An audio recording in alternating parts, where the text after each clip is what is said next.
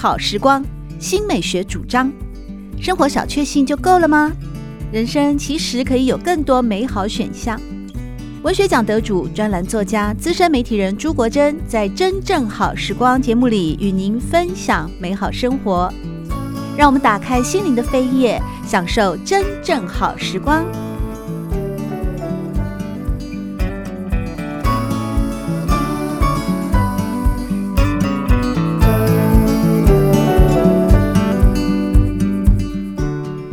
朋友们好，欢迎来到真正好时光，我是朱国珍。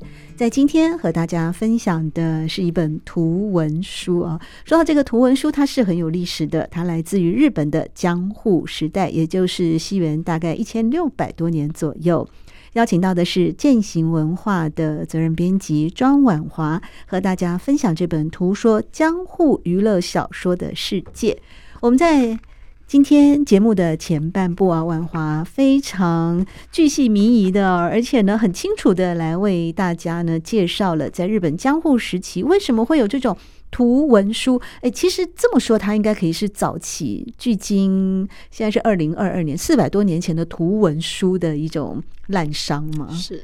那后来是不是也发展成为日本的漫画的起源呢？嗯、呃，对，因为像作者就把它整理出来，哎，后来又。嗯，他在这本书里头，除了像刚刚讲的读本、黄标纸之外，他还有讲那个合卷跟人情本啊。嗯，那其实其中所谓的合卷呢，它呃是没有这么长篇啊、呃，因为读本实在是太长篇了，所以对于没有耐心，《八犬传》是读本，对，它是读本。哦，那那个合卷的话呢，它的篇幅每一每一册的篇幅其实就会比较小，类似我们现在的短篇小说吗？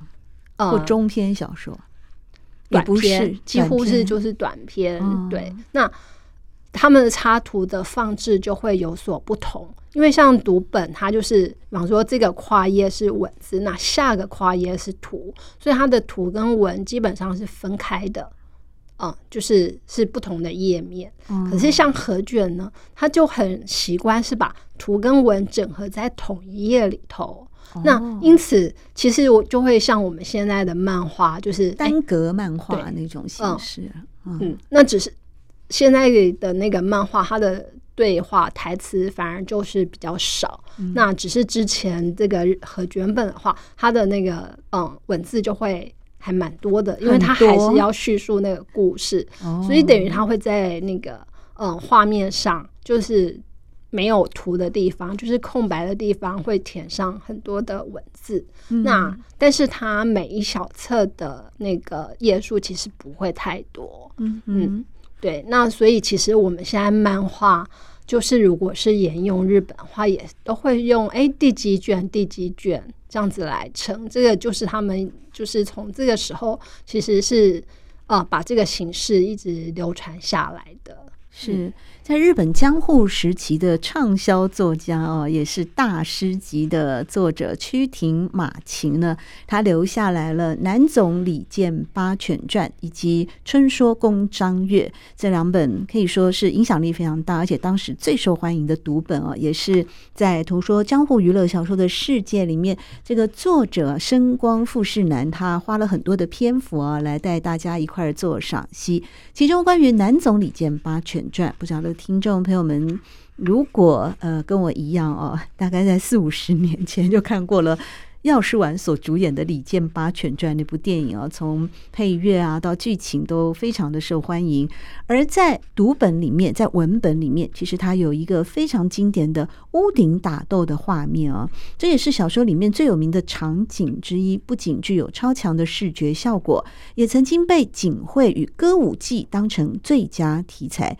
警会又是什么样的格式呢？因为我发现书里面虽然说图解啊。江户娱乐小说的世界，而当时的读本也确实都是文字与插画的组合。但在书里面所附上的插画，有些是彩色，有些是黑白。难道在江户时期已经有彩色绘画的诞生了吗？呃，对，其实是有。可是那个时候的读本基本上全部都是用那个黑白，因此像葛饰北斋就会用那种墨色渲染的方式来处理。嗯，锦会是比较晚期才出现的那种一种印刷方式哦。嗯，然后为什么就是呃，作者其实是很贴心的，就把那个书中的场景呢，跟因为。几个有名的场景，那像刚主持人讲的，的确，他后来又改编成像歌舞剧啊，嗯啊歌剧，嗯，对，歌舞剧的表演，表演，对，那甚至还有晚期一点，像那个呃戏剧表演等等，那剧场吗？对，就变成剧场了。呃，不过剧场对是比较后来。那当时的像歌舞伎，因为呃歌舞伎也要宣传嘛，然后就会有类似像我们现在海报这种概念。然后，所以那个像出当时另外后来的一些那个呃浮世绘大师，比方说像呃这书里作者采用的是那个歌川国芳，对，嗯，那他其实在锦绘上那个非常有名。那他画这个场景呢，其实其因为他是比北斋还要再晚。晚上一些的那个绘师，然后在他的时代的时候，其实这个彩色彩绘的方式已经已经算是呃能够能够技术非常成熟的时候，嗯，那他一方面就是是要印那个歌舞伎的演出，然后做像这样子的宣传品，嗯嗯，然后另外一方面呢，他要重绘这个。精彩画面也有一个意思，就是他要挑战他的前辈。哦，怎么挑战？嗯、我看起来都一样啊。怎么挑战？没有，比方说，好像他在书上第三十五页的这个彩绘哦，他其实是把第三十二页跟那个三十呃，应该是说把它呃，把三十页到三十一页这样子的那个故事，就是怒海狂涛、万事俱休的。呃，原来的图画，他又重新做了改编。嗯，嗯，所以你看，他的鱼其实是长得不太一样的。呃，他并不是把那个、哦、呃北斋画好的鱼把它 弄成彩色而已，而是他他同样是以那段文字，然后以他自己想象的那个画面来呈现那段文字。嗯，那所以你就是当你在看的时候，你就会发现，哎，两个人就的确，比方说，我觉得我觉得，哎，北斋的那个怪鱼看起来真的比较恐怖一点。嗯，那可是那个歌川国芳的那个鱼呢，就是它会有一个好像，哎。他带着他背上的人要乘风破浪去那个攻打敌人的那种感觉，那不知道是黑白跟彩色的关系呢？那个蓝色大海反而比较没有黑色时候这种压迫感那么强大，嗯，可是还彩色就会带出另外一种，就是整个神气很很蓬勃很。那个热闹的那种感觉。那其实除了像这个这个对比之外，呃，作者在后面那个就是呃讲到南总理见八犬传屋顶上打斗的那时候，他也同样举了那个呃另外一个就是歌川果真，嗯、呃，他也有把这个屋顶打斗的场面。用景绘的方式表现出来。嗯、那你看他的人物描绘，其实那个打扮是歌舞伎演员的那个打扮，比较华丽一点哦。对，可能也是有颜色的关系。是景绘是画在景织的布上面的绘画吗？景绘景，嗯嗯，那个景就是花团锦簇的景。对。然后就这些那个。把它来跟那个他原本的黑白，就是书中插画比对的话，那种华丽感其实是相差很大的。嗯，那还有人物的那个五官特征也就都不一样了。到了现代作家，其实也不算很现代了啦，也是我们比较熟知的，像三岛由纪夫啊，他好像对这些读本，特别是《春说宫张悦》啊，里面最经典的，也是刚才婉华有提到的“鲨鱼救起为朝之子”的这个 这个段落啊，三岛由纪夫还有把它写成歌舞伎的剧本，而且自己亲自 上台演出。对啊。现在就很难想象，哎，三岛由纪夫的演出会变成怎么样？嗯、对啊，绝响了！当时也没有摄录的那个技术啊，可以把他的影像留下来。三岛由纪夫也真不容易，他把这个江户时代的文本啊。其中的一个景致，也许是他看到了文本的文字，也许是他看到了这个歌川国芳他重新绘制的景绘套画啊，叫《赞岐院拯救眷属围巢图》，他把它改编成为歌舞伎的那一幕的名称是萨南海上之场，场景布置还采用了大量的机关道具，构成了豪华壮观的舞台。哇，真的，原来。在一个历史或者是文学的脉络里面哦，其实它是不断的承先启后的。不管是当时的名作家屈亭马琴，或者是当时知名的会者。歌川国芳或是葛饰北斋哦，这些文本的保留到了近代仍然是持续的发挥影响力。刚才婉华和大家提到了，在这些景之景绘或者是插画里面啊，有时候会有一些比较呃张扬可怖的 那个呃神怪之兽啊，或者是人的表情啊。我们除了这两本啊最具代表性的读本，一个是花了。呃，十九年吗？一个是花了二十八 年啊。那其实有非常多零星的一些杰作，比方说呢，像《雨月物语》啊，这是一个由九个神怪短篇故事所组成的前期读本的不朽名著，作者是上田秋成。这九个短篇都是神怪小说。诶，日本江户时期的人对于神怪这件事情，他们会。是他们的一种好像娱乐的主流吗？对，因为其实讲神怪这个，从他们平安朝时代其实就一直有流传下来。嗯、呃，所以比方说像阴阳师，那他们那种百鬼夜行，就是这样的概念，其实也一直升值在那个日本的文化当中。嗯、所以因此他们对于这些神怪，嗯、呃，其实非嗯不陌生。然后呢，甚至他们很喜欢，就是在晚上没事的时候就开始。讲这些呃鬼故事，鬼故事有的没的，对。那当然就是哎，这些故事被写下来，然后也发现哎，他有读者，因此这种所谓的阴曹子这样子的读本就开始出现了。嗯，嗯，那当然第一本成功就是跟我们现在一样，后面就会有人追着继续出这一类型的书。那如果要用我们熟悉的概念来讲话，它有点像是就是乡野传说版的《世说新语》哦，所以故事想必精彩丰富。而且这个作者上田秋成啊，他不单单只是一个作者，他也是呃艺人哦，哦对，也是歌歌星，斜杠很厉害，国学家也会查到，有一段期间还当过医生哦，这些考证。他们在当时的距今四百多年前的作者的背景都一起被保留下来了，真不容易。嗯。对，而且其实好像看起来这些作者本身都是蛮博学的人，嗯，对。那因此他可以把很多很多琐碎就是的东西，对，然后把它组织起来。呃，那像他讲这个，比方说那个呃，有一位富有的船主，那他的儿子呢，就是。富二代嘛，那不负就是不务正业，然后开始去四处惹是生非。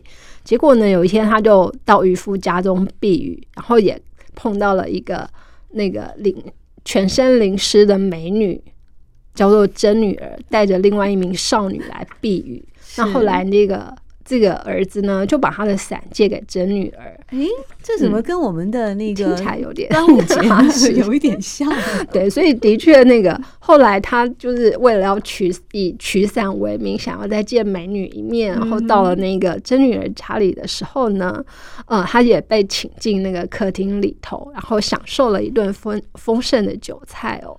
可是。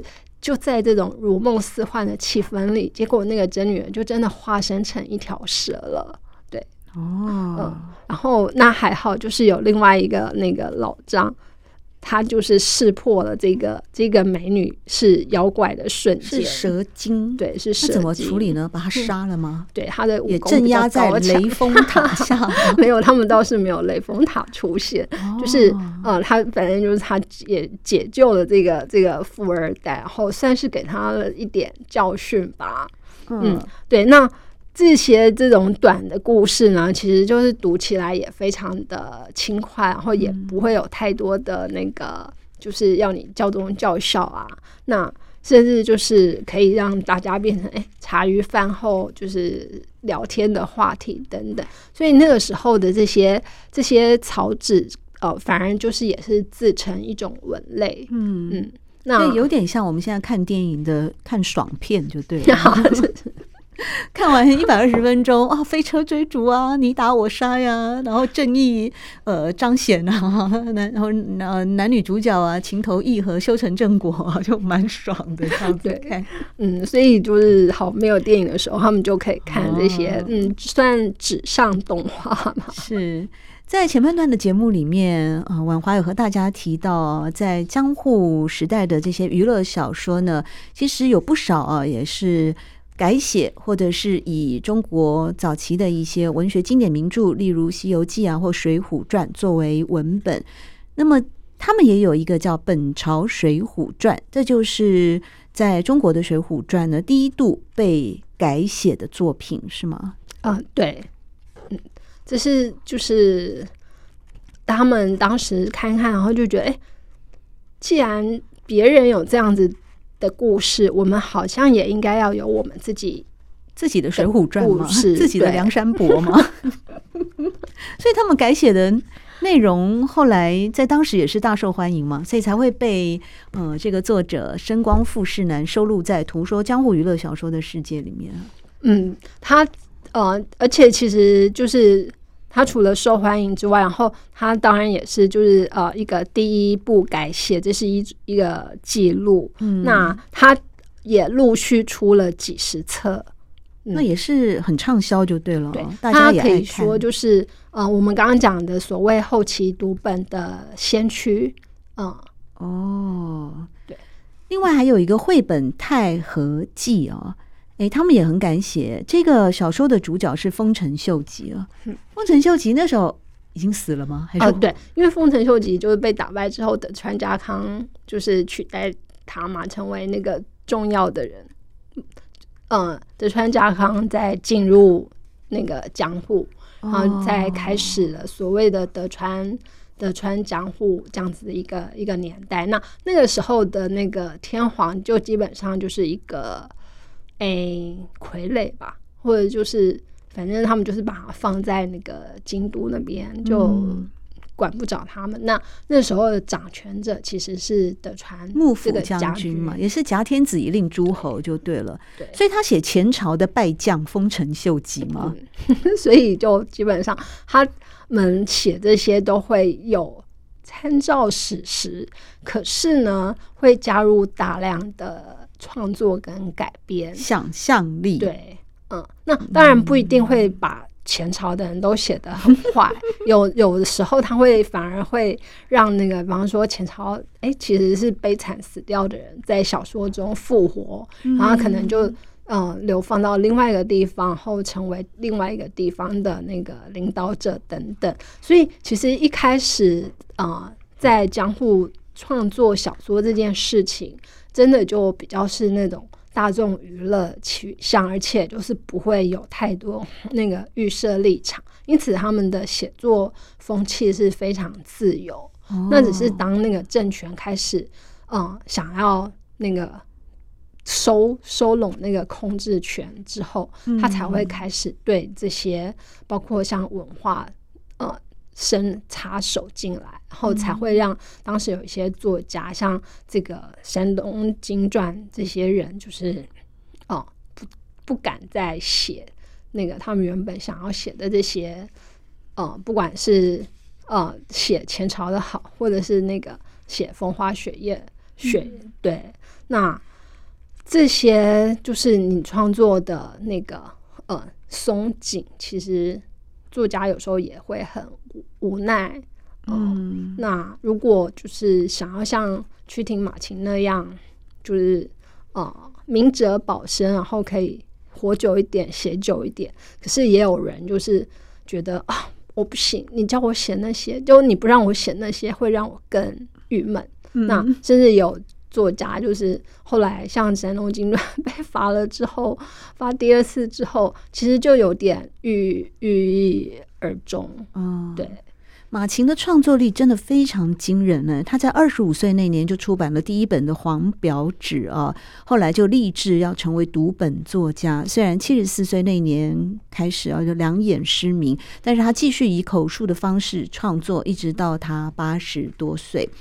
其实他除了呃，在前面我们聊到两个很具有代表性的长篇读本《南总李健八犬传》以及《春说宫张乐》，他另外还有一个也是他的代表作吗，《心累解脱物语》。哦，这个也是鬼故事 的一个哦，在这本书里面，呃，你们是这样下的标题啊，在书里面说，马琴笔下重重怨恨、纠缠不已的累物，充满妖冶气氛的北斋插画，全是极品。我、哦、虽然全部讲的是鬼故事，但因为他找到了同样是呃长期搭档的伙伴北斋来画，所以到了这个作品的时候，是更加登峰造极了吗？啊，其实。他那个马琴，他的写作其实真的一向都是很成熟的，所以几乎他每推出一本作品来，都是那个有十足的把握，而且反应其实都很好。嗯，那之所以会说，哎，那个就是《八犬传》跟那个呃《传说宫张乐》是他的代表作，是因为他的那个篇幅非常的巨大。嗯嗯。那当然，就是他每一本那个作品都是在当时非常非常受人喜欢的。那也还好，就是这些作品其实现在呃在 在日本也都还保留下来，只是呃比较少，就是比较少会译成。哎、欸，其实日本还是有，就是译成现代文。呃、哦，那因为文言文还没有被转译啊，所以它的怎么说呢？就是。感觉它的流通性，或者是为大家所熟知的大众的，成为现代大众娱乐的，呃，中间就有了一些隔阂，是吗？应该是说，就如果是以现代来看的话，那现代人会比较不熟这个。嗯，就像刚刚讲的，欸、我们现在的影音作品，我们现在的影音作品实在是太方便取得，又太刺激了嘛，又更多元了。要回到这个江户时代去，慢慢的欣赏他们的图文书啊，这这可能也要有点情怀才能够 达到吧。嗯，另外一点是日本目前就是让我觉得哎，蛮蛮特别的方式，就是他们其实会不断的借有一些方式，然后让现代人。能够更了解之前的的一些作品，嗯嗯，那包括比方说，哎，他会用像日剧或者是像用轻小说的方式，然后把那个歌舞伎的剧嘛带入那个他写的那个日剧或者是轻小说中。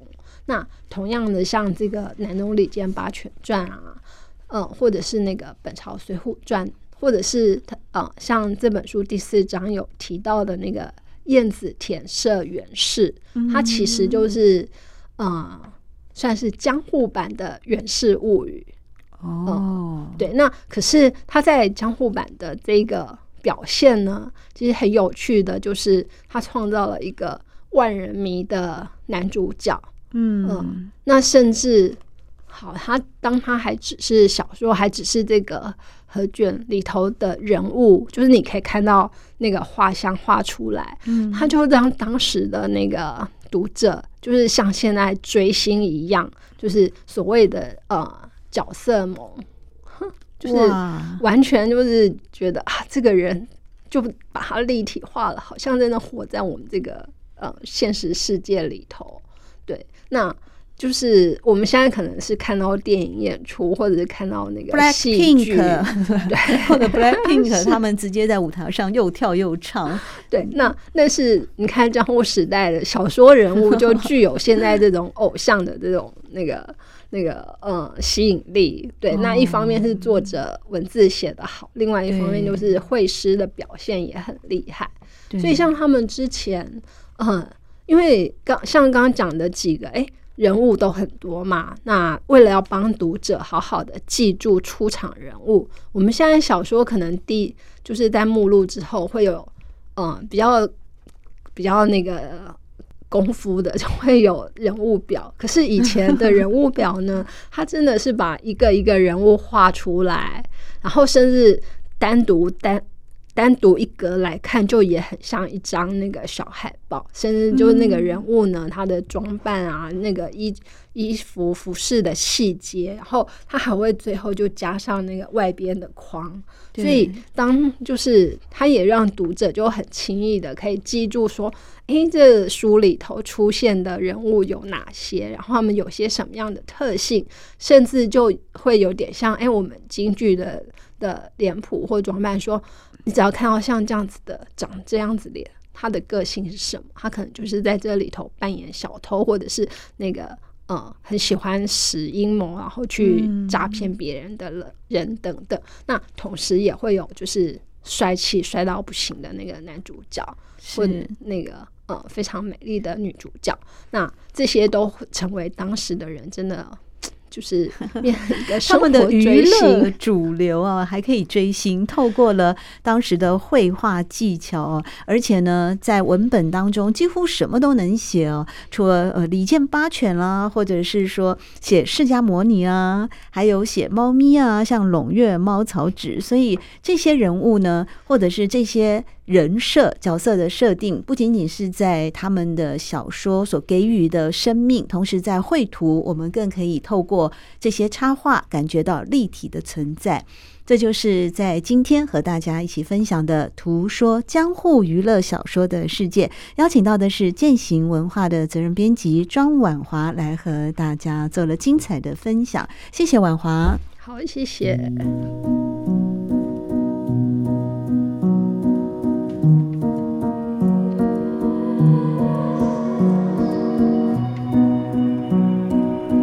好时光，每个星期六早上八点钟到九点钟，在汉声广播电台全国联播网播出。节目在广播频道播出之后，也会上传到汉声广播电台的官网。在官网当中，您可以在经典回放的单元里搜寻“真正好时光”，随时收听到国珍为各位制作的精彩内容。喜欢朱国珍制作主持的《真正好时光》，欢迎您订阅、分享或留言。随时保持互动，一起共享美好生活。